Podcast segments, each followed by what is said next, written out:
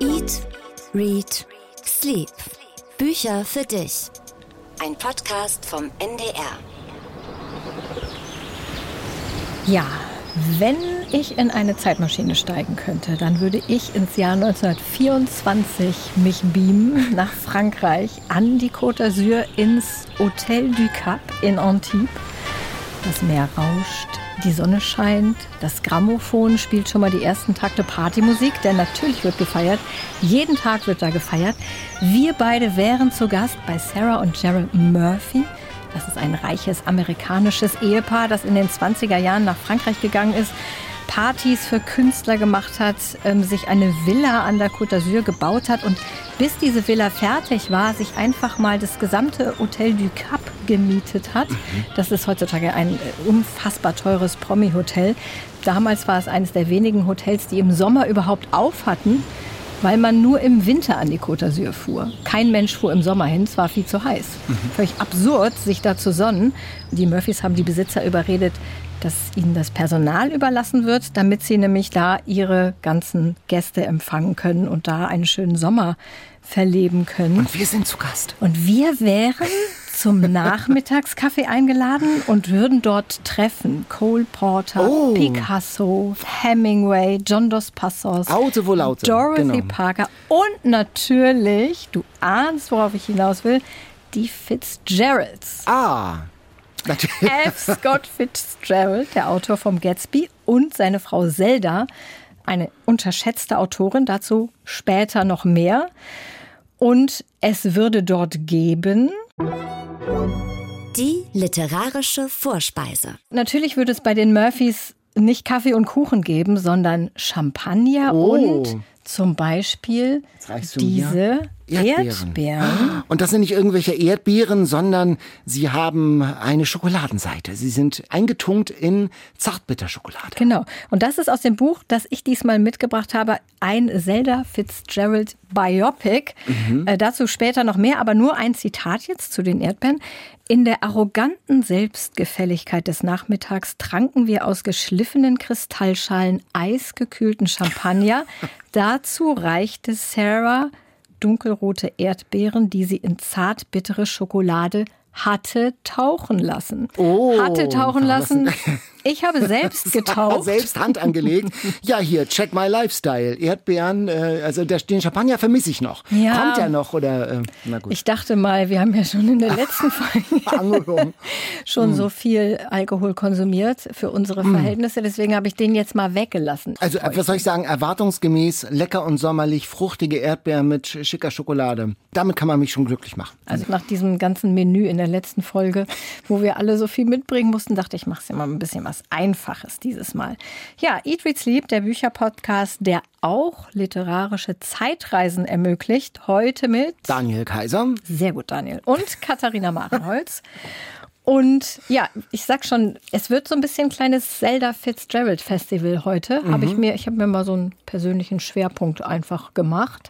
Aber vorher geht es erstmal um unseren Bestseller jetzt, ne? Genau, also von Champagner und Erdbeeren, die eingetunkt werden, die man eintunken lässt, einfach mal zu einem ganz ordinären Streuselkuchen.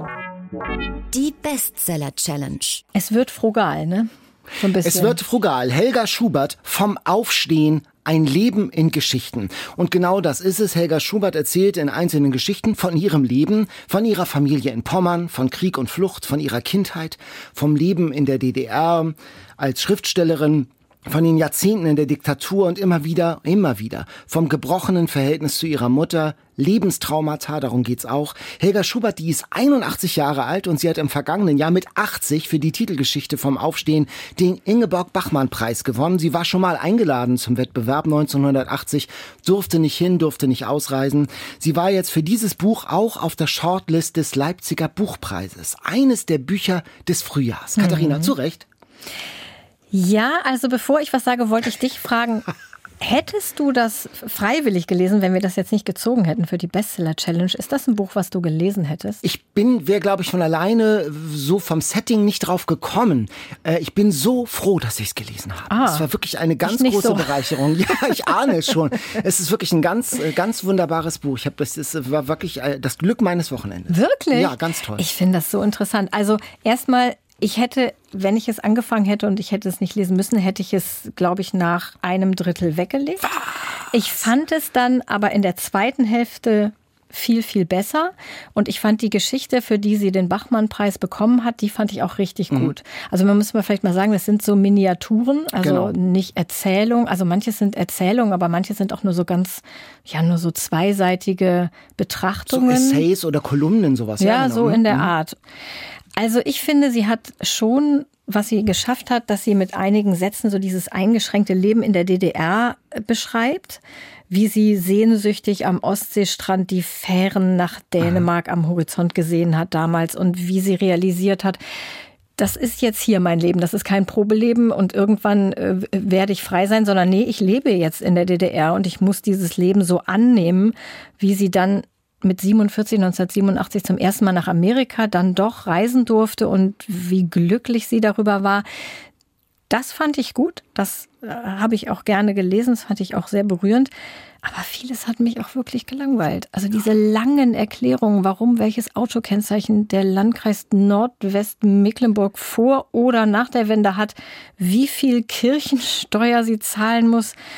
Und dieses Wahlverwandtschaften über ihre Eltern. Ganz starke, oh, das waren ganz starke Momente. Bei mir ging es wirklich genervt. ganz anders. Das Buch hatte mich wirklich vom ersten Kapitel an. Strange. Mein idealer Ort, dieser Sehnsuchtsort, das Glück auf Erden, bei der Großmutter, in ja. der Hängematte zwischen zwei Apfelbäumen liegen und es duftet nach Omas Streuselkuchen. Und dieser Ton, der hat mich sofort getroffen. Ich habe das erst im üblichen Tempo gelesen, also und bin dann immer langsamer geworden, weil das Geschichten sind und Worte und Worte Wortspiele, die erstmal klingen müssen. Da, da spürt man hinter jedem Wortspiel steckt echt eine Erfahrung. Die müssen so erstmal stehen bleiben, um zu wirken, um zu klingen. Da sind natürlich die Geschichten, wie sie für so einen jungen Studenten einen Uwe Jonsson-Roman, der in der DDR auf dem Index stand, ins Land geschmuggelt hat. Der ganze Irrsinn der Diktatur, wie sie sich dann als Schriftstellerin in der DDR sieht, wie sie übers Altwerden spricht. Nein, nein, übers Altsein. Ja, das, das fand ich auch ganz berührend. Wie sie mit einem Schlenker so erklärt, dass sie doch schon zum alten Eisen gehört. Sie schreibt ja, ich liebe den Altweibersommer, endlich Altweibersommer. Vielleicht wird er bald nicht mehr so heißen. Und immer wieder dann, und das hat mich sehr berührt, die Flucht, die traumatisierende Flucht, das zerrüttete Verhältnis zur Mutter, die ja älter als 100 geworden ist, die Mutter, die ihr sagt. Und dieser Satz, der bohrt sich, hat sich auch mir tief eingebohrt und danach ist in diesem Buch auch alles anders. Die Mutter, die sagt, wärst du doch damals auf der Flucht gestorben. Und das ist mir schon nahe gegangen. Weil das ich ist das, aus dieser letzten Geschichte, für ja, die und Sie vorher den Preis auch schon, ja genau, hat. richtig, ja genau, das, das wird auch schon vorher nochmal aufgenommen. Es gibt leichte Redundanzen, mhm. nicht so schlimm wie bei Grisham, also Na das ja. ist ja auch anders. Also die Menschen, das ist mir wirklich nahe gegangen, weil ich diese Traumata, weil ich das auch aus meiner Familie kenne. Meine Mutter ist auch aus Pommern, die sind auch geflüchtet. Mein Vater, die Familie kommt aus Königsberg. Die Menschen, die Traumata aus dem Krieg in sich tragen, und zwar ganz still ganz still, also nie laut, sondern das gärt und das brodelt und das macht was mit einem. Und äh, das Buch ist, finde ich, in seinen vielen kleinen Einzelheiten, in seinem Klang, in seiner Bescheidenheit, in seiner Ehrlichkeit und in seiner wirklich auch Haltung ganz wunderbar. Es bringt eben diese eigene Familienbiografie auch in mir zum Klingen anders. Ich habe ja eine andere Biografie, eine andere Familie, aber ich lag da so äh, jetzt am Wochenende auf dem Sofa mit diesem Buch eben wie in einer Hängematte. Wie in einer Hängematte zwischen zwei Apfelbäumen und es duftete Muckefuck und Streuselkuchen. Also wie gesagt, einige fand ich auch richtig gut und auch diese vom Aufstehen, diese Bachmann-Geschichte, wie gesagt, mit der Mutter, auch die, also da gebe ich dir total recht, wie schlimm diese Kindheit gewesen sein muss mit der Mutter, der sie eine selbstgemachte Bohnenkette geschenkt hat. Und die also, sagt, und das die trage ich nicht. Das ziehe ich nicht an. Oh also, Gott, das, ja, ja. Mich, das, das ist ja furchtbar. Also das hat sie wirklich toll beschrieben und manches war mir dann, also dieser, diese, dieser Text, die Wahl, nee, eine Wahlverwandtschaft, das war mir zu artifiziell, wenn sie so schreibt, ihr eins, also das geht ja auch sehr viel über die Mutter, ihr einziger Enkel, der meiner Mutter ein guter Vater war und auch ein guter Sohn, wenn auch von ihrer Tochter. So geht ja. das die ganze Zeit. Also da werden, das ist so ein künstlerischer Angang, da werden irgendwie so die Verwandtschafts Machtverhältnisse irgendwie die ganze das Zeit. wurde dann auch ein bisschen unübersichtlich, das stimmt an ja, dieser und einen auch so Stelle. unnötig Ja. so. Und ja, das, also das war mir dann zu künstlerisch. Also punktueller Abzug in der B-Note. Ja, aber ich muss schon sagen, aber ja. ich habe da manchmal gedacht, warum soll ich das lesen von dieser mir fremden Frau? Da lese ich lieber die Memoiren meiner Großmutter. das hat ja auch eine lyrische und das hat ja auch eine schriftstellerische Qualität. Also wie sie mit Sprache umgeht. Ja, aber nicht immer. Nicht immer, aber dann, dann doch schon so, dass es mich wirklich überzeugt hat.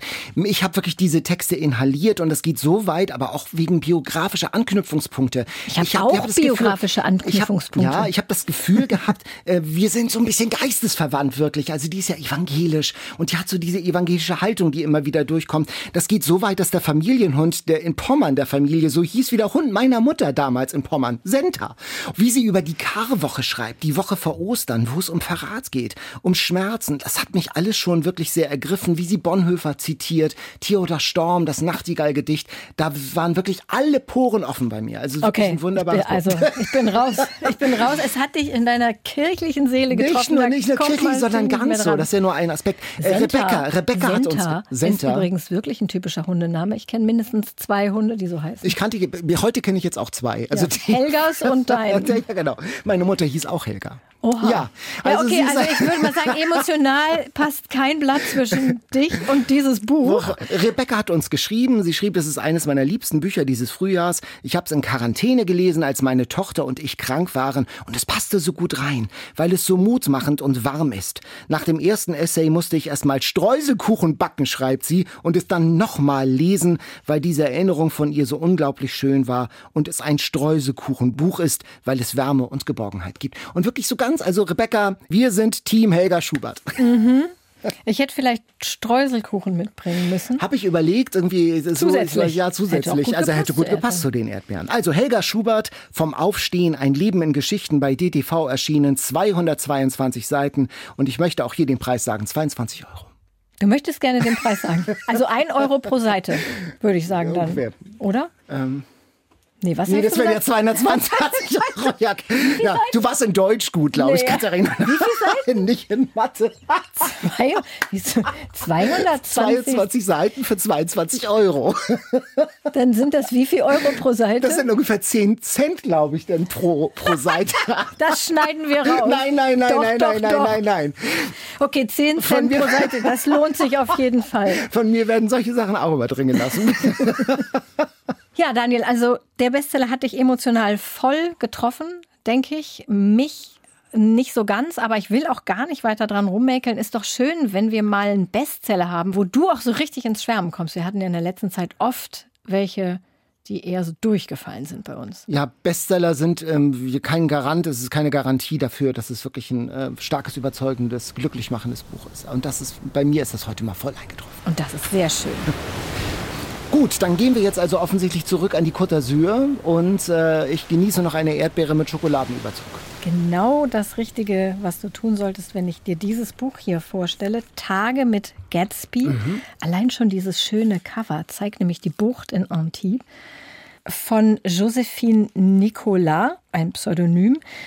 Es geht, habe ich ja schon eingangs kurz gesagt, um die Fitzgeralds, vor allem um das Jahr 1924, als die beiden mehrere Monate in Südfrankreich gelebt haben, wo Scott mit seinem neuen Roman gekämpft hat, der heute weltberühmt ist, der große Gatsby. Er hat sich damit sehr schwer getan. Wir hatten ja auch schon mal in Folge 9 über den großen Gatsby gesprochen. Josephine Nicolas schreibt über die Fitzgeralds aus Sicht von Zelda, seine Ehefrau, dieses berühmte Flapper Girl. Du guckst mich so fragend an. Flapper Girl? Zelda Fitzgerald, schon mal gehört? N- Tatsächlich ihn habe ich schon mal gehört, aber Zelda Fitzgerald, ja Das genau. ist das Drama. Ja. Unterschätzte Schriftstellerin. Ganz hübsche. Deshalb gibt es uns. Frau. Deshalb gibt es uns genau. Ganz hübsche Frau. Oft wird sie bezeichnet als Muse von Fitzgerald, was aber eigentlich schrecklich ist, weil sie ja so viel mehr war. Das Buch spielt vor allem 1924, wie gesagt, aber in Rückblicken erfährt man auch alles Mögliche über die Jahre davor. Die beiden haben sich 1918 kennengelernt. Zelda war da so ein selbstbewusstes Südstaaten-Partygirl. Und sie waren beide von sich begeistert, aber Zelda hat auch gesagt, sie heiratet Scott erst, wenn er seinen ersten Roman veröffentlicht hat. Also sie wollte sich da nicht so einfach drauf einlassen, sondern hat gesagt, so, du schreibst einen Roman, okay, dann warten wir mal, bis der auch erscheint. Und dann haben sie zwei Jahre gewartet. Dann ist der Roman erschienen und eine Woche später haben die beiden geheiratet. Das nenne ich mal konsequent. 1920 war das Diesseits vom Paradies, ist der Titel des Romans, der erste Roman von Fitzgerald der ihn super berühmt gemacht hat, der ist heutzutage gar nicht mehr so bekannt wie der Gatsby letztendlich. Und da ist sie 19, er ist 23 und sie leben in New York und machen richtig Party. Also wirklich richtig Party. Jeden Tag werden da Leute entweder eingeladen oder sie gehen zu Leuten hin. Alkohol fließt in Strömen. Es gibt auch gern mal so einen Skandal, dann baden die mal in irgendeinem Brunnen oder fahren auf dem Dach vom Taxi, ziehen auch diverse Kleidungsstücke aus und so. Also war so richtig so ein Skandalpaar. Mhm, mh. Und alle warten auf Scotts zweiten Roman. Er auch. Und wird immer schlechter gelaunt, weil er es nicht hinkriegt. Er kriegt es nicht hin mit seinem zweiten Roman. Er schreibt dann Kurzgeschichten, um Geld zu verdienen, was er gar nicht so gerne macht. Kurzgeschichten schreiben, das erkennt er nicht so richtig als Literatur an, sondern er will wirklich seinen Roman schreiben. Und in diesen Kurzgeschichten bedient er sich der Formulierung seiner Frau, Zelda. Tagebucheinträgen, Briefen, da nimmt er eins zu eins auch? Sätze raus.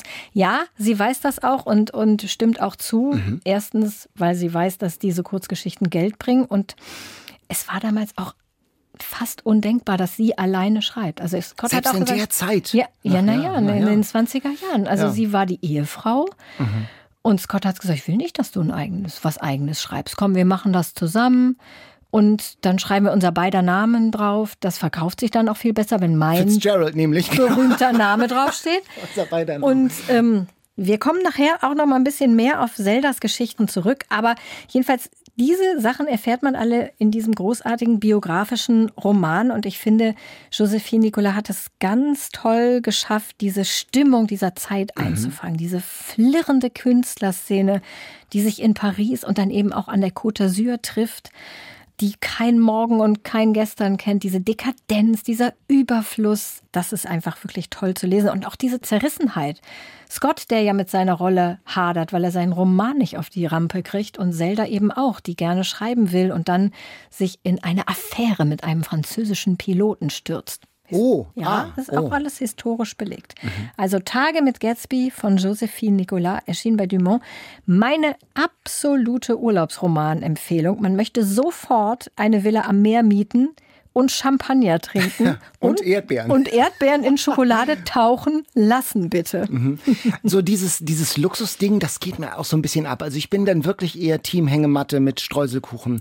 Also dieses äh, Luxusding mit, mit Cole Porter und Picasso, das gucke ich mir dann lieber wirklich im Fernsehen an oder lese es, lese es in einem guten Buch. Ja, also ich habe mit Josephine, mit der Autorin, ein Interview gemacht mhm. neulich und habe sie gefragt, ob sie in diesem Hotel du Cap, das heißt heutzutage Eden Rock Hotel, ob sie da mal war, weil sie lebt zeitweise in Südfrankreich tatsächlich und sie meinte, nee, einerseits ist das ein großer Traum, wie ja auch von mir, weil da sich früher eben mhm. diese tollen Menschen einfach die Hand, Klinke in die Hand gegeben haben und da diese Partys gefeiert haben. Aber andererseits ist das jetzt so abgehoben. Also da wohnt dann George Clooney und so. Mhm. Und das sind einfach so abgedrehte Prominente, dass man da wahrscheinlich diese Stimmung gar nicht wiederfindet. Wiederfindet. Ne? Also die sich dann keine Ahnung, Lady Gaga oder irgendjemand das Hotelzimmer in Gold aus oder in Alufolie auskleiden lassen, habe ich mal irgendwo gelesen. Also so dermaßen überzogen.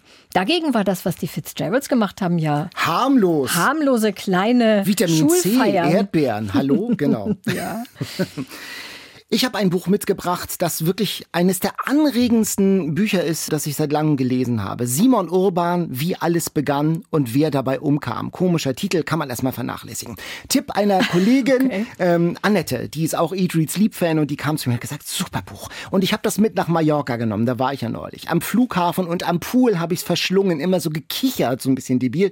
Die Leute am Gate, die haben schon ganz komisch geguckt. Das ist ein Schelmenroman, irgendwie auch ein Justizthriller, aber aber in witzig, ganz toll. Es geht um die Lebensgeschichte von Justus, Justus Hartmann. Justus, der Name ist Programm, der Gerechte. Es geht ihm sein ganzes Leben um Gerechtigkeit. Schon im Kinderzimmer macht er seiner Oma, die ist so eine tyrannische Alte, den Prozess, weil sie seine Mutter ganz schlimm schikaniert und mobbt und quält. Und er geht dann richtig in die Beweisaufnahme, zeichnet heimlich Gespräche mit Verwandten und Ärzten auf. Äh, und dann am 3. Juni 1985 begann ich mit den Prozessvorbereitungen gegen die Großmutter. Auch wenn mein gerade mal neun Quadratmeter großes sogenanntes Jugendzimmer voller Batman- und Nena-Poster eher einen denkwürdigen als einen würdigen Gerichtssaal abgab, reichte es für meine Zwecke vollkommen aus. Ich hatte im Bücherschrank des Großvaters einen alten Kommentar zum StGB gefunden, dessen hellgrauer Einband die Trockenheit der Materie bereits ästhetisch auf den Punkt brachte. Ist er verurteilt, lustig. ist wirklich lustig, es ist total komisch. Er verurteilt sie am Ende zum Tode. Die Oma. Die Oma. Oh eine Berufung ist nicht möglich. Er bringt sie aber nicht um. Aber das äh, hat noch eine andere heiße Pointe. Also es geht ihm um Recht und Gerechtigkeit. Wie kann man sozusagen Rechtsprechung und Gerechtigkeit noch in Einklang bringen? Nach einer sozial kontaktarmen und eher, sagen wir, pickelintensiven Pubertät wird er dann wirklich Jura studieren. Und ähm, er hadert damit, dass Recht und Gerechtigkeit auseinanderklaffen, dass vor Gericht Täterresozialisation im Vordergrund steht und die Opfer vergessen werden. Man müsste das doch mit einrechnen, das Leid der Opfer in die Strafe. Und er entwickelt eine eigene Rechtstheorie, eine eigene Gesetzgebung und intensiviert das, treibt das auf die Spitze und setzt das dann sogar um. Zwischen Deutschland und später in Singapur, also es ist irre, eine Reise um die Welt. Man gerät in die Fänge und in die Witze dieses wirklich todkomischen Erzählers, der total arrogant und narzisstisch ist. Man geht ihm auf den Leim und man wird im eigenen Rechtsempfinden komplett durchgeschüttelt. Ich weiß nicht, wie es dir geht. Also ich erlebe mich oft selbst, wenn ich über Gerichtsurteile lese oder höre, denn dann denke ich mal, das ist aber ein schwaches Urteil. Das Ach ja? doch, ja, ich denke das oft, dass wenn Dass Opfer wirklich das ganze spät mehr, also dass die Strafe hätte höher hätte sein höher müssen. sein müssen. Ach nee, zum Beispiel, also so zum Beispiel, ja, wenn jemand ganz schnell ein Opfer traumatisiert ist und die Täter kommen auf Bewährung oder so frei. Das heißt, äh, was, Mhm. was sendet das denn an das Opfer zum Beispiel? Welche Message auch? Und dass das nicht einbedacht wird. Also da, das, das Fremd, damit fremdle ich. Und damit, das, Mhm. äh, damit, ja, da bin ich schon am überlegen. Äh, Ich, ich sehe natürlich, dass wir eine andere Art von Rechtsprechung haben und dass die richtig und wichtig ist. Aber ich fremde damit. Und das- das wird thematisiert. Und das bringt dieses Buch ja auch zum Klingen. Bisschen Ähm, Grisham in gut dann. Ja, genau, dass ich ja, ja, äh, Ja. w- viel besser als Grisham. Also wirklich. Ähm, So wie es- Grisham früher. so wie Grisham früher und viel witziger. Es ist todkomisch geschrieben und es ist ein Buch, über das ich lange nachgedacht habe. Herrliche Showdowns an der Universität und dann in asiatischen Hafenstädten. Also ein Buchgenuss ist das und es bleibt immer noch in meinem Kopf. Simon Urban, wie alles begann und wer dabei umkam. 540 Seiten bei Kiepenheuer und Witsch erschienen. Deutscher Autor? Deutscher Autor. Also wirklich ganz toll gelungen. Ich bin, habe das am, am Pool in Mallorca wirklich verschlungen. Aber du hast den Umschlag schon verloren. Ich habe den Umschlag verloren, leider, ja. In Äh, Mallorca Pool. vergessen ja, oder was? vom- Das, Oder das reingefallen? Äh, ja, Stimmt, ist äh, der Umschlag in den Pool gefallen? Im Pool gefallen und sch sch schwimmt dann noch in Liebe der Annette. Liebe Annette, Leider du bekommst du das. Buch ohne Umschlag zurück. Aber lass mich kurz gucken. Keine Eselsohren drin. Keine immerhin. Eselsohren. Ich habe tatsächlich diesmal, habe ich glaube ich sogar von Annette bekommen, guck. äh, so eine komischen Klebestreifen. So äh, So. Nerd-Post-its, genau. Hat Annette dir mit dem Buch mitgeliefert? Ich ja. glaube, ich werde das Buch selbst auch nochmal käuflich erwerben und ihr dann die, das Neue mit dem Schutzumschlag zukommen lassen. Ja, das ist eine sehr gute Idee. Jetzt haben wir noch ein Buch, beide gelesen, Katharina, von Mito Sanyal, Identity oder Identity, Ja, wie auch immer es ausgesprochen wird. Das, Identity. Das können wir sie ja gleich mal fragen, denn wir sprechen gleich mit Mitu Sanyal. genau. Es geht um, in dem Buch um die Studentin Nivedita und ihre Professorin Chariswati. Das ist eine Professorin für interkulturelle Studien und postkoloniale Theorie. Und diese Professorin ist die Ikone in Sachen Identitätsdebatten, bis plötzlich rauskommt, dass sie gar keine Inderin ist, sondern in Wirklichkeit Sarah Vera Thielmann heißt und ganz schnöde aus Karlsruhe stammt. Dabei war sie doch so cool, die mit dem Nasenring, die Professorin, die alte, alten weißen Männer lächelnd und cool an die Wand argumentiert, äh, die weiße Studenten und Studentinnen aus dem Hörsaal jagt, weil sie eben weiß sind äh, und eben die Bloggerin mit dem Künstlernamen Identity oder Identity erzählt diese Geschichte. Am Anfang finde ich das sehr, sehr druckvoll und sehr laut und da tauchen indische Göttinnen mit ja. vielen Armen auf, die äh, an ihrem Gürtel abgeschlagene Köpfe von Männern tragen, also so ein bisschen und über so Sexpositionen Sexposition reden. reden. Aber es gibt auch so ganz einfühlsame Liebesgeschichten. Also es hat ganz unterschiedliche Tonalitäten, dieses Buch. Und es bringt mit, mit ganz viel Humor auch so diese Selbstgerechtigkeit, der Linken, sag ich mal, und die Scheuklappen der Rechten auf den Punkt. Und ich fand, das war so ein ganz äh, unterhaltsamer Angang an dieses manchmal sehr schwergängige, humorbefreite Thema. Ja, der erste Roman von Mitu Sanyal. Ich freue mich auf das Gespräch gleich, weil ich weiß, dass sie auch alle in den Bleitenbücher gelesen Oha. hat. Und sie ist Kulturwissenschaftlerin, wie ich, Journalistin, wie wir, Daniel. Und sie hat aber vor allen Dingen auch ihren ersten Roman, wie gesagt, veröffentlicht. Und das haben wir beide ja noch nicht geschafft. Das haben wir noch nicht geschafft. Jan ja fast, wie wir Stimmt, letzte Woche ja. Wie viel hat er? 90, 90 Seiten? 90 Seiten. Die muss noch mal jemand. Die müssen wir noch, das wird noch mal eine, eine Rechercheaufgabe. Das, das, genau. Die müssen wir noch mal auftun. Das wird ein Riesenscoop. Jan ist ja nicht fertig mit seinem Buch, also noch nicht, hat er uns jedenfalls nicht verraten. Aber Mito Sanyal, die hat es geschafft. Identity, äh, viel besprochenes Buch, auch im deutschen Feuilleton. Heute zu Gast bei Eat, Read, Sleep. Hallo, Mitu Sanyal. Hallo, ich freue mich hier zu sein. Ja, wir freuen uns auch, dass du bei uns bist im Podcast. Und Daniel hat auch gleich eine ganz dringende Frage. Eine ganz dringende Frage, weil uns nicht klar ist. Wie wird das ausgesprochen? Identity oder Identity? Ähm, du könntest ja auch noch Identity aussprechen. Ah. Also ich, ich spreche es irgendwie tatsächlich Identity aus, aber es macht überhaupt nichts, weil es ist ja ein Wortspiel und jede der Betonungen ist richtig. Wir wollen irgendwie nichts einschränken, wir wollen alles vielfältiger. Genau, ganz divers. Für was steht denn Identity? Es steht für tatsächlich Identitätspolitik und Sex, also Brüste wie Tits. Ah. Und es ist der Bloggerinnenname meiner Hauptfigur. Also Nivedita Anand bloggt halt unter dem Namen Identity über Identitätspolitik und Brüste. Genau, die Hauptfigur, die verdächtige äh, Ähnlichkeit mit deiner eigenen Biografie hat. Eine Mutter mit polnischen Wurzeln und einem indischen Vater. Ist das so gemeint oder ist das nur so eine oberflächliche Anleihe? Da, darf ich eine Rückfrage stellen? Ja. Fragst du das auch weiße Deutsche, die über weiße Deutsche schreiben, fragst du auch, ob es autobiografisch ist? Weil es passiert mir, es ist überhaupt nicht irgendwie gegen dich persönlich, mhm. aber es passiert mir halt ständig, dass ich gefragt werde, ist es autobiografisch? Und ich denke mir, es gibt mehr als nur eine von uns. Es sind viele irgendwie, äh, bloß weil es eine bestimmte irgendwie Parallelität in der Herkunft gibt, ist es noch nicht autobiografisch. Und ich war letztens beim Debütpreis der Lit Cologne und irgendwie es gab drei Leute und die anderen waren so eindeutig autobiografisch. Ne? Also junge Frauen, die über junge Frauen schreiben. Und ich bin die Einzige, die gefragt wird. Deshalb finde ich es halt wirklich total faszinierend. Also fragst du es wirklich? Ich frage es auch natürlich, ich ja. ertappe mich immer wieder, wenn ich Parallelen zu, den, zu dem Leben der Autorinnen und Autoren wahrnehme. Na klar, das ist davon unabhängig. In diesem Fall ist sozusagen die Konstellation ja schon nicht so häufig, dass die Frage, finde ich, durchaus gerechtfertigt ist. Okay, dann, dann beantworte ich beantworte alle Fragen. Ich bin doch nett. es ist tatsächlich so, dass ich ja alle Figuren in meinem Buch bin. Also so alle, mhm. alle, alle. Ich bin auch Lotte, die Mitbewohnerin. Ich bin auch Shadaswati. Ich bin auch die Göttin Kali in dem Buch. Ich bin auch der blöde Beziehungs Vater von Nivedita.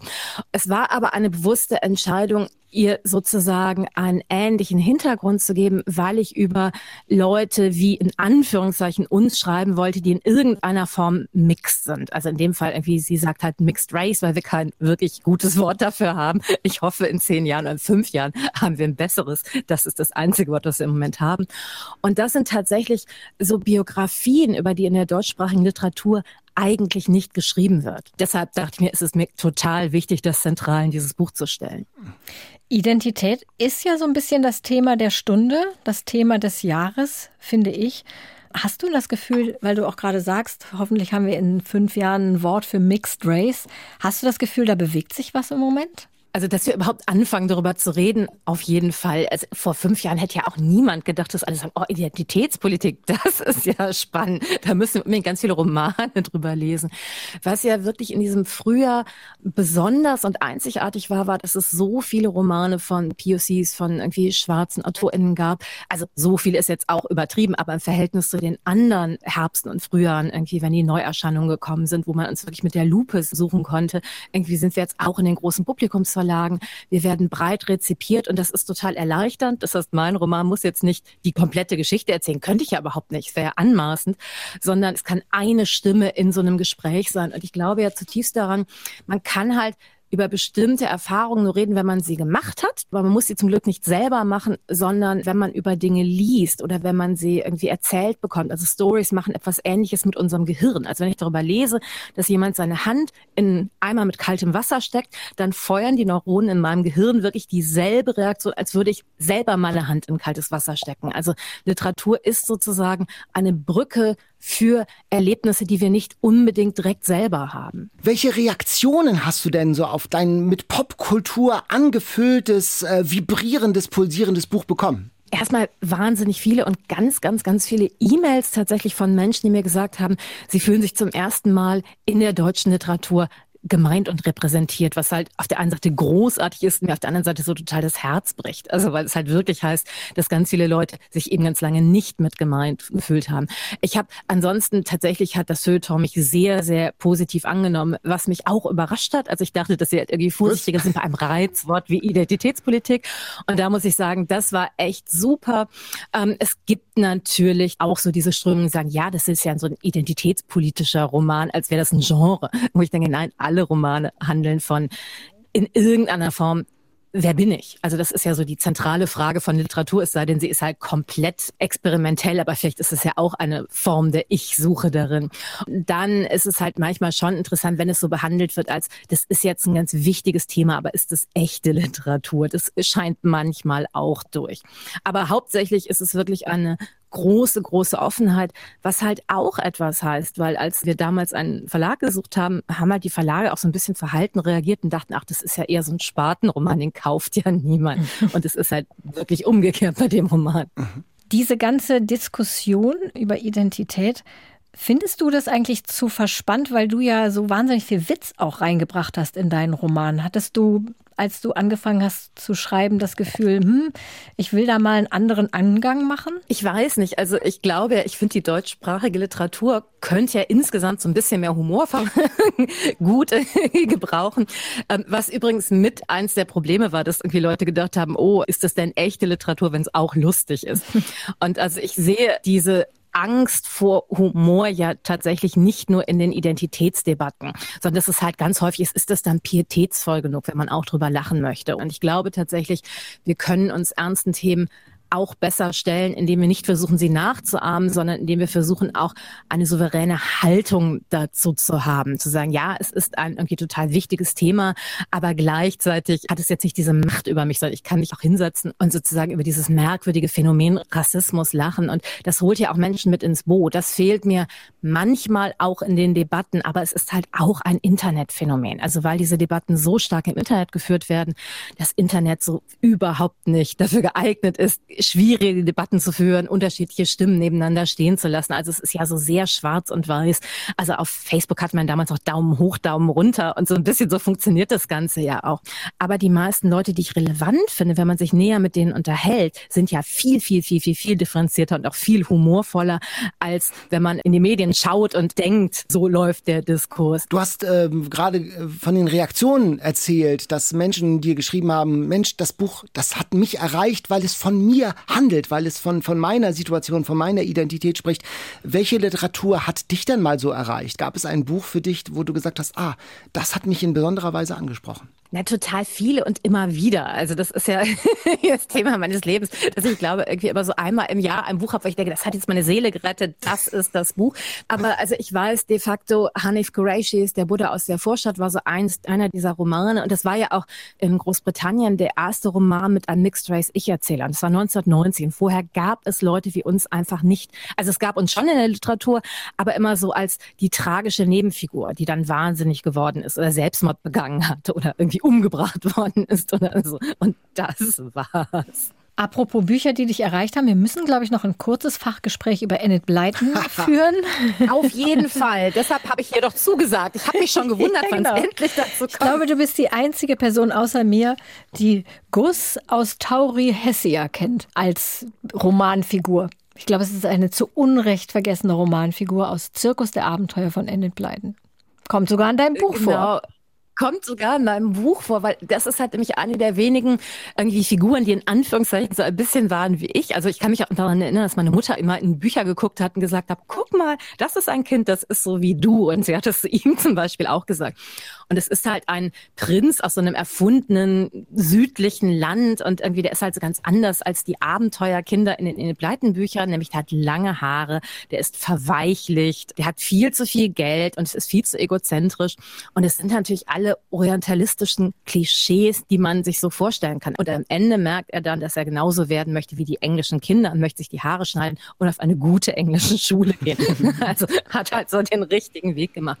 Und trotzdem, und das ist halt ganz wichtig, trotzdem liebe ich gerade dieses Buch total. Und es zeigt ja auch, dass Literatur, also Kinder können ja schon unterscheiden. Die können ja schon sagen, okay, das ist jetzt Quatsch, aber trotzdem liebe ich die Art, wie mir diese Geschichte erzählt wird. Trotzdem ist mir ganz vieles wichtig daran, weil ansonsten hätte ich, glaube ich, wahrscheinlich einfach keine Kinderliteratur lesen können, weil die immer irgendwie sehr, sehr merkwürdig war. Wie macht man das denn aber mit Kinderbüchern? Also wenn du sagst, die möglicherweise nicht so gut altern in ihrer Tonalität, in ihrer Sprache. Pippi Langstrumpf zum Beispiel. Würdest du das heute noch deinen Kindern, also wenn sie noch kleiner wären, ähm, auch noch äh, vorlesen oder zum Lesen geben? Also ich muss zugeben, Pippi in Takatuka-Land hatte ich schon als Kind mit Probleme. Also das war interessant irgendwie. Das habe ich als Kind eindeutig gemerkt. Aber dann klar habe ich meinen Kindern Pippi Langstrumpf gegeben. Ich finde es auch völlig in Ordnung, den Vater zum Südseekönig zu machen übrigens. Trotzdem ist es natürlich ein Problem, dass da auf einer Insel glücklich Menschen leben. Dann hat ein weißer, dicker Mann, das ist ja irgendwie die Beschreibung ihres Vaters, Schiffbruch, kommt dahin, dann machen die ihn sofort zum König weil der ist ja weiß. Also Qualifikation weiß. Mhm. Und das ist ja schon etwas, da sollte man zumindest drüber reden. Und ich muss sagen, an bestimmten Punkten habe ich mit Pipi Langstrumpf auch so feministische Probleme, obwohl sie ja immer noch so das feministische Vorzeigegirl ist, weil ich als Mädchen mich nie mit ihr identifizieren konnte. Ich war halt einfach nicht total reich und total stark. Ich habe mich natürlich mit Annika identifiziert, mhm. die halt irgendwie so das Hausmütterchen war da drin. Ich war auch immer eher Tommy. Ja, ich hatte auch Pippi Langstrumpf nicht als Identifikationsfigur, sondern ich war die, die reingucken in dieses aufregende Leben und daran kurz teilhaben. Ich war auch eher Tommy. Also ja. Oh, niedlich. Ja. Der kleine Nerd Tommy mit seinem schönen Hemd. Ja, genau. Ja, und Daniel, ich glaube, wir müssen mit Mito auch noch über Sturmhöhe sprechen. Ich weiß nicht, ah. ob ihr das sehen könnt, wenn ich das in die Kamera eine halte. Das ist meine, du hast Emily eine, meine eine Wuthering eine. Wuthering Heights Tasse. Ja. ja. Das heißt, du bist Fan. Warum? Oh Gott, also ich, ich werde jetzt irgendwie ganz viele Dinge sagen, die alle in dieselbe Richtung gehen. Und ich lese Bücher nicht nur aus antirassistischen Gründen, aber es ist tatsächlich so.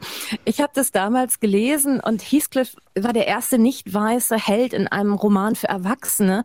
Und es war ja Thema, dass seine Diskriminierung und Unterdrückung lag ja an seinem Anderssein. Ich habe es wirklich als Buch über Rassismus gelesen damals. Also ich habe das wirklich, ich glaube so mit 15 oder so gelesen und irgendwie so gedacht, ah, das ist eine Geschichte über mein Leben. Haha, das ist natürlich überhaupt nicht mein Leben. Mhm.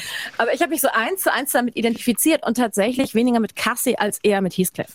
Und diese irgendwie super postmoderne Erzählweise darin, dass man auch so die Orientierung verliert in dem Buch, dass man in diese Welt von Wuthering Heights kommt und man wirklich das Gefühl hat, der Kopf wird einem durchblasen und man weiß nicht mehr, wo oben und unten ist. Und alles in diesem Buch ist erstmal erschreckend und verblüffend.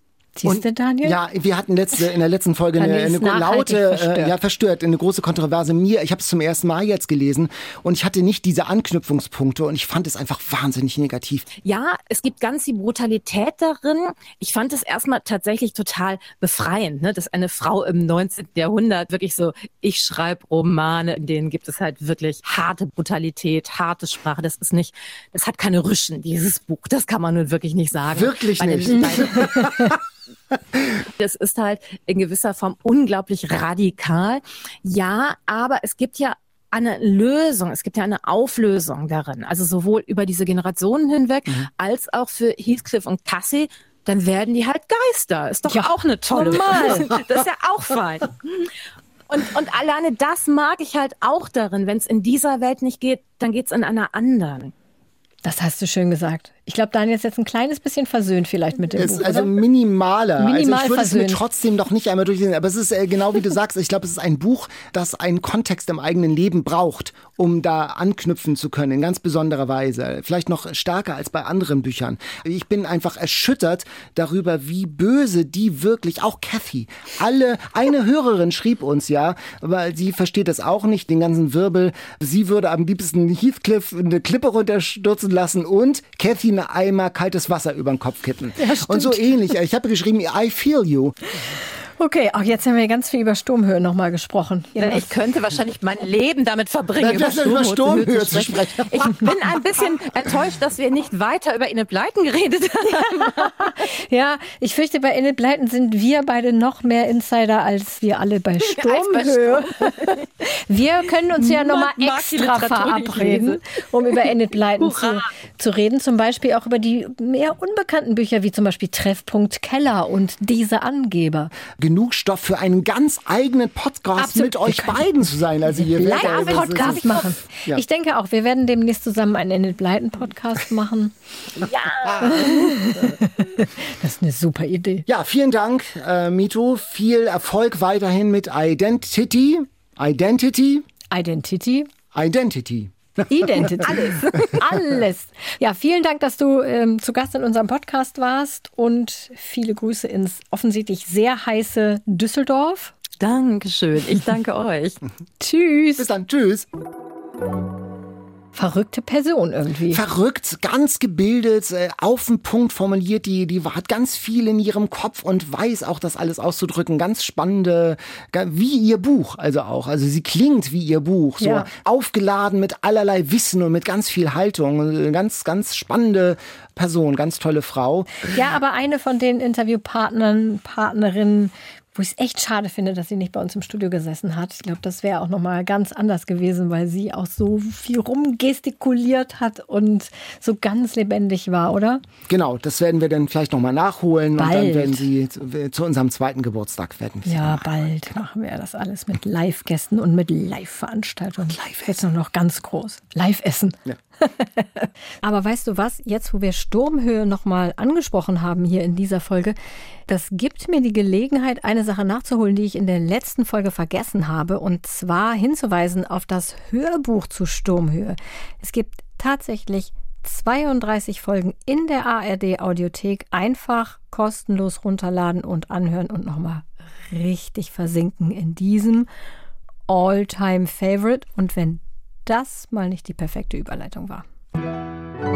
Die All-Time Favorites. Ich habe noch ein Buch aus Mallorca mitgebracht, also richtig physisch. Diana hatte uns geschrieben, sie ist Buchhändlerin auf Mallorca in Palma, in der Altstadt, kleine schöne Buchhandlung. Und sie schrieb, sie hat von ihrem Lieblingsbuch immer eines vorrätig für den Fall, dass mal wieder jemand nach was ganz Besonderem sucht. Und ich war ja auf Mallorca, bin dann nach Palma gefahren und habe sie da überrascht. Und wirklich, sie hatte das Buch da. Das ist das zweite Buch von einer jungen israelischen Autorin, Ayelet Gundagoschen. Meines Erachtens ihr stärkstes Buch und auch eins meiner Lieblingsbücher, das ich gerne äh, empfehle. Das geht um einen Arzt, der einen Unfall verursacht in der Wüste und als Arzt erkennt, dass der Verletzte halt nicht mehr leben wird, also dass er sterben wird und deswegen Fahrerflucht begeht, was sein ganzes Leben verändern wird, weil am nächsten Tag steht die Ehefrau des Toten bei ihm vor der Tür und erpresst ihn. Aber nicht so, wie man denkt, sondern völlig anders. Und was mich an diesem Buch besonders reizt, ist, dass man selbst immer wieder diese Entscheidung hat, wenn, wenn er das jetzt gemeldet hätte, wäre sein ganzes Leben hin. Seine Ehe wäre hinüber, sein Beruf wäre hinüber, alles wäre weg. Aber da ist natürlich die moralisch falsche Entscheidung, das zu machen. Ja, Hast du ja ein bisschen einfach gemacht, einfach. Also da, Mikro hingehalten. Mikro hingehalten. Nein, nein, ich habe es auch selber natürlich dann am Pool da noch gelesen und es ist wirklich stark erzählt, wie äh, Diana sagt. Der Gehirnchirurg gerade erst in die Wüste strafversetzt an so ein anderes Krankenhaus im Süden von Israel, der überfährt da einen illegalen Einwanderer aus Eritrea. Und die Frau erpresst ihn, aber sie fordert kein Geld. Und ich finde, das kann man verraten, sie braucht einen Arzt für die anderen illegalen Flüchtlinge, die alles haben, also ganz schlimme oder nicht so schlimme Sachen. Das ist spannend erzählt, es gibt auch Begegnungen mit mafiösen Gestalten, es gibt einen Blick in die israelische Gesellschaft, die die Einwanderer ablehnt, aber auch von ihnen profitiert. Es ist ein sensibler Blick auch auf die Familie des Arztes, der verheiratet ist mit zwei Kindern. Und plötzlich steht alles in Frage. Dann verliebt er sich irgendwie auch noch so ein bisschen in die Frau mhm. des Toten und immer wieder diese moralische Frage, die wirklich zwischen jeder Zeile wabert, was würdest du tun? Und das ist wirklich immer so zwischen Liebe, Hass, Schuld, Vergebung, alles drin. Das Buch heißt Löwen wecken von Ayelet Gundagoschen in der Übersetzung von Ruth Achlama. Und das war wirklich äh, eine ganz tolle Begegnung. Ja, ich stelle mir so vor, du bist da so reingeschneit wie so ein Prominenter. nein, nein, nein, nein. Überraschung. Mas maskiert, maskiert. Dann habe ich gefragt, ist Diana da? Ich bin Daniel. Und ich so, ach, du bist ja wirklich gekommen. Und so, und dann haben wir uns unter, so ein bisschen unterhalten. Und tatsächlich, sie ist absoluter Eat, Read, Sleep Fan. Mein Bruder aus Hamburg hat mir das empfohlen. Der ist Hörer der ersten Stunde und mittlerweile hört das der ganze Lesekreis hier auf Mallorca. Der Oh, ganze Lesekreis, Lesekreis auf Mallorca, Genau, ist ja cool. Eat, Read, Sleep Abordnung Mallorca. Das war jedenfalls eine wunderbare internationale, also fast, also Deutsche auf Mallorca, internationale Begegnung in der Altstadt von Palma. Liebe Grüße ans Mittelmeer. Ja, und dein Thema ist heute so ein bisschen Moral. Moral oder? und Recht, als Äh, roter Moral Faden und tatsächlich. Gerechtigkeit. Ja, genau, und stimmt. mein kleiner Schwerpunkt heute ist ja Zelda Und Côte d'Azur, Fitzgerald. genau. Ja, jetzt gehen wir ein bisschen von der Côte d'Azur weg. Ich habe mir nämlich mal gegönnt, einfach meinen eigenen Alltime-Favorite mitzubringen, den kein Hörer das und keine? Hörerin empfunden hat. so. Das haben wir am Anfang sehr Ja. oft gemacht, in der letzten Zeit nie mehr, aber ich habe es jetzt einfach mal gemacht, weil es so gut passte. Ich habe ja erzählt, dass Zeldas Erzählung unter Scotts Namen erschienen sind, weil das mehr Geld brachte. Und ich habe gelesen, dass eine Geschichte erst unter ihrer beider Namen veröffentlicht wurde, dann aber nur unter seinem. Und da gab es dann 4000 statt 500 Dollar Honorar. Also weil er alleine drauf stand, anstelle ihrer beider Namen, gab es dann irgendwie ich muss jetzt noch mal kurz rechnen.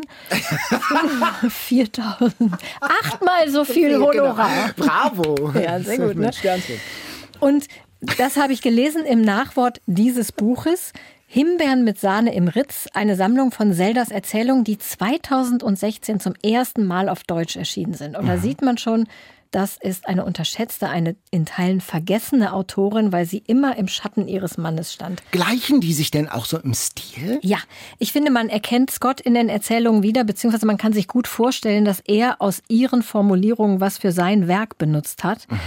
Sie ist ein bisschen üppiger, sie schreibt ein bisschen impulsiver, würde ich sagen. Aber wer amerikanische Klassiker liebt, muss auch Zelda lesen, darf nicht länger nur F. Scott hochhalten, sondern muss unbedingt auch Zeldas eigenen Geschichten eine Chance geben, finde ich. In einer Erzählung geht es tatsächlich auch an die Côte d'Azur. Da können wir ja vielleicht noch mal das schöne Meer hören. Ich esse noch eine Erdbeere. Genau.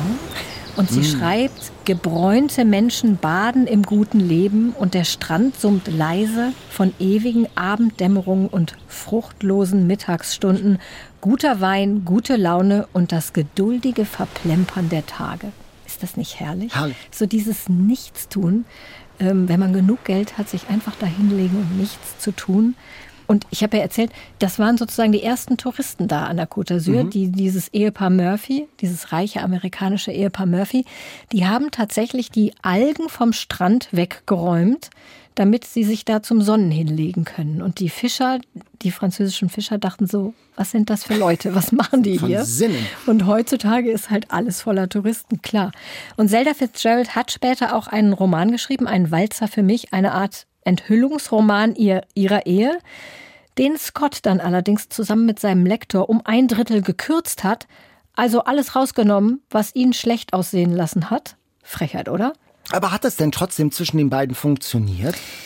Ja, also die waren, also das auch die Ehe endete tragisch, das ist insgesamt ein tragisches Leben. Also ähm, Zelda ist mit 30 zum ersten Mal in eine psychiatrische Klinik Oh. gekommen und hat im Prinzip in verschiedenen psychiatrischen Kliniken mit Unterbrechungen gelebt, bis sie mit 48 Jahren bei einem Brand solch einer Klinik tatsächlich gestorben ist. Oh. Und Scott ist im Prinzip an zu viel Alkohol auch sehr jung gestorben. Die waren irgendwie voneinander abhängig, die waren auch sehr seelenverwandt. Und es war dann aber irgendwann zu viel von allem. Too fast, too furious sozusagen, glaube ich, war so ein bisschen zu viele Drogen, zu viele, zu viel Party, zu viel von allem und das ging dann irgendwann nicht mehr gut.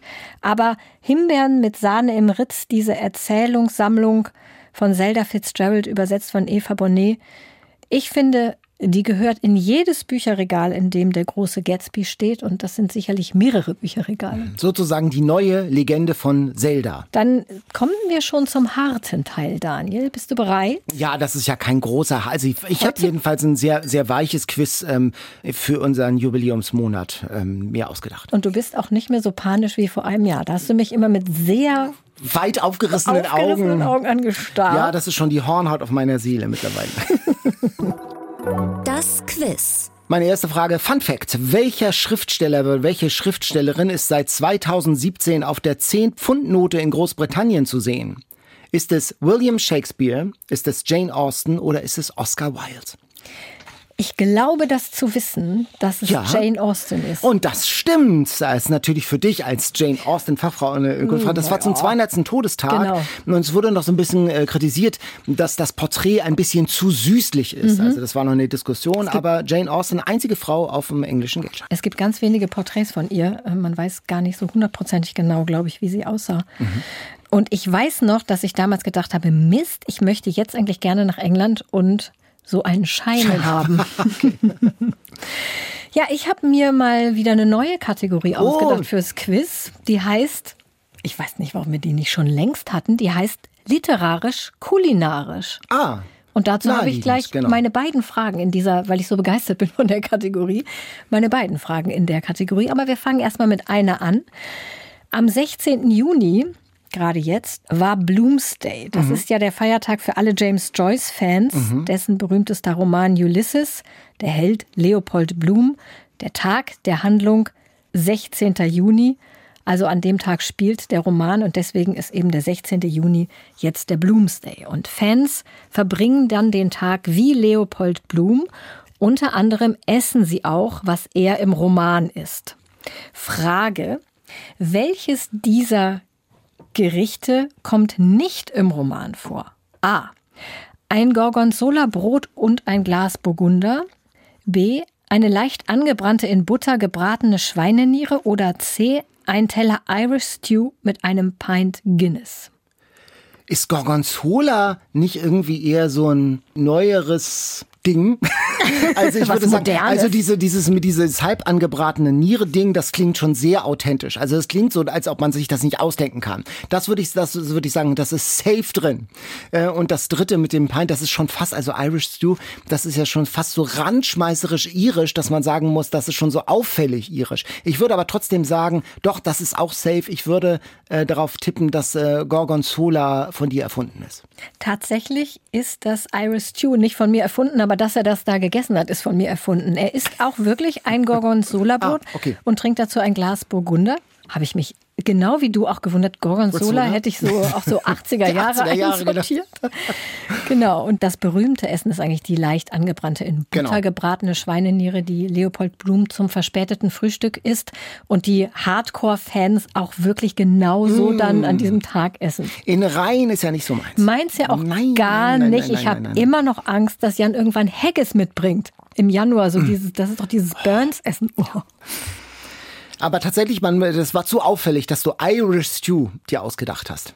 Aber du bist mal drauf reingefallen. Ja, ich bin jetzt irgendwie, aber ich hab's also sehen im Auge. ja, das stimmt. Du hast es geahnt. Na gut. Kategorie erster Satz. Und zwar habe ich das mitgebracht von Bärbel, die hat uns das vorgeschlagen. Wer schrieb diesen ersten Satz? Wie froh bin ich, dass ich weg bin? War es Johann Wolfgang von Goethe? War es Oscar Wilde oder Wolf Biermann? Wie froh bin ich, dass ich weg bin? Oh Gott. Da klingelt bei mir nichts mit dem Satz. Ich sag jetzt einfach mal Wolf Biermann. Wolf Biermann könnte sein, weil er raus, raus ist. Nein, es war Goethe. Es ist der Echt? Anfang von Werther. Wirklich? Ja, Oh nein! wie froh bin ich, dass ich weg bin, bester Freund. Was ist das Herz des Menschen, dich zu verlassen, den ich so liebe, von dem ich unzertrennlich war und froh zu sein. Ich weiß, du verzeihst's mir. Der verlässt ja seinen Heimatort und dann verknallt er sich in Lotte. Ungutes Ende. Sehr Ähm, ungutes ja- Ende. Wir hatten das ja als einen der drei ähm, Genau, und es Klassiker. ist, ist es nicht geworden, sonst hätte ich es jetzt natürlich Ge gewusst. gewusst. Und ich äh, habe nochmal meine alte Reklamausgabe aus der Schule, die schon reichlich zerfleddert war, nochmal durchgelesen. Auf der ersten Seite habe ich hundertmal, sollten wir Herz einkringeln, wie oft es vorkam. Es kommen etliche Male Wirklich? vor Herz, Gefühl. Das ist ja Sturm und Drang. Also das war sozusagen unser erster Angang an, an äh, die Leiden des jungen Werther, dass das ein neuer Sound in der Literatur war. Ja, in Reklamhefte durfte man Da reinschreiben. Da musste man reinschreiben. reinschreiben Genau. und was ankringeln und Genau. unterstreichen und so. Ja, das stimmt. Ja, dann meine zweite literarisch-kulinarisch Kategorie und wir kommen zurück. Rate mal auf Zelda Fitzgerald. Ich habe ja gesagt, verrückte Partys, Skandal, sehr viel Alkohol. Was hat Zelda Fitzgerald nach einem wilden Wochenende angeblich mal zum Frühstück bestellt? A. Ein Omelette flambé. B. Avocado-Creme mit Absinth. Oder C. Eine komplette Champagner-Pyramide. Also dieses, was war das erste nochmal? Das klingt ja fast... Omelette flambé. Also das ist ja ein bisschen öde. Also so ein brennendes, flambiertes Rührei. Om- Rührei. Das ist ja fast, das mache ich mir ja zum Frühstück. Ach so? Ja, ähm, diese Champagner-Pyramide, das ist schon, das klingt nach einer Falle. Ah, und, Daniel, deshalb würde ich sagen, ist es, äh, das, diese Avocado-Geschichte, das mit Absinth. Absinth klingt ja auch so nach 20er Jahren, nach irgendwie so einem Wahnsinnsgetränk. Ja, ich würde auf B tippen. Absinth ist ein Wahnsinns 20er Jahre Getränk, aber es war auch eine Falle. Es ist tatsächlich ein Omelette flambé und sie hatte zu dem Frühstück selbst eine Flasche Applejack dabei, das ist so ein Obstbrand. Ich habe nämlich im Internet so einen echt interessanten Artikel einer Autorin der Serie Z, The Beginning of Everything gelesen. Das ist so eine Amazon Prime Serie über das Leben von Fitzgerald. Es ist eine Autorin für diese Serie, die sollte möglichst viele Fakten über das Paar recherchieren. Das muss man ja natürlich, wenn man da so eine zehn Folgen Staffel ausstaffiert mit allen möglichen kleinen Details. Und sie stieß dann auf diese Omelette-Geschichte und wollte das unbedingt nachkochen. Also es ist wirklich Rührei, flambiert, Mit total, Obstbrand. total bescheuert natürlich. Es war auch ein absoluter Reinfall. Also sie, was ich so lustig fand, sie wollte es nachkochen. Die macht im Prinzip das, was wir hier auch dauernd machen, Mhm. durch Nachmachen irgendwie nä- weiter in die Literatur einzutauchen. Und wie gesagt, es war ein Reinfall. Eier eignen sich überhaupt nicht zu flambieren. Die gehen praktisch sofort in Flammen auf. Und Zelda wollte einfach nur eine Show. Die wollte einfach mal was Verrücktes machen, weil sie es konnte. Und dann hat Mhm. sie zu dem Kellner gesagt, so hier ist der Obstbrand, ich möchte meine Eier flambiert. Flambiert. So voll beknackt und man weiß auch gar nicht, ob sie es wirklich gegessen hat. Das wäre aber mal eine schöne literarische Vorspeise gewesen. Hier im Studio, ne? Da, Erachtens. freut, Ja, da, ja, da freut sich der NDR, wenn ich jetzt hier mal was flambiert hätte. Mhm. mit Obstbrand auf Ei. Ja, wunderbar. Jetzt sind wir schon fast am Ende dieses Podcasts und wir schauen auf die nächste Folge und wir müssen noch unseren Bestseller auslosen. Nein. Nein? Müssen wir gar nicht, denn die Bestseller-Auslosung entfällt in dieser Folge, denn wir haben ja den Bestseller für die nächste Folge sozusagen bestimmt. Ach, stimmt, Es ja. ist Judith Herrmann. Judith Herrmann, genau. Daheim.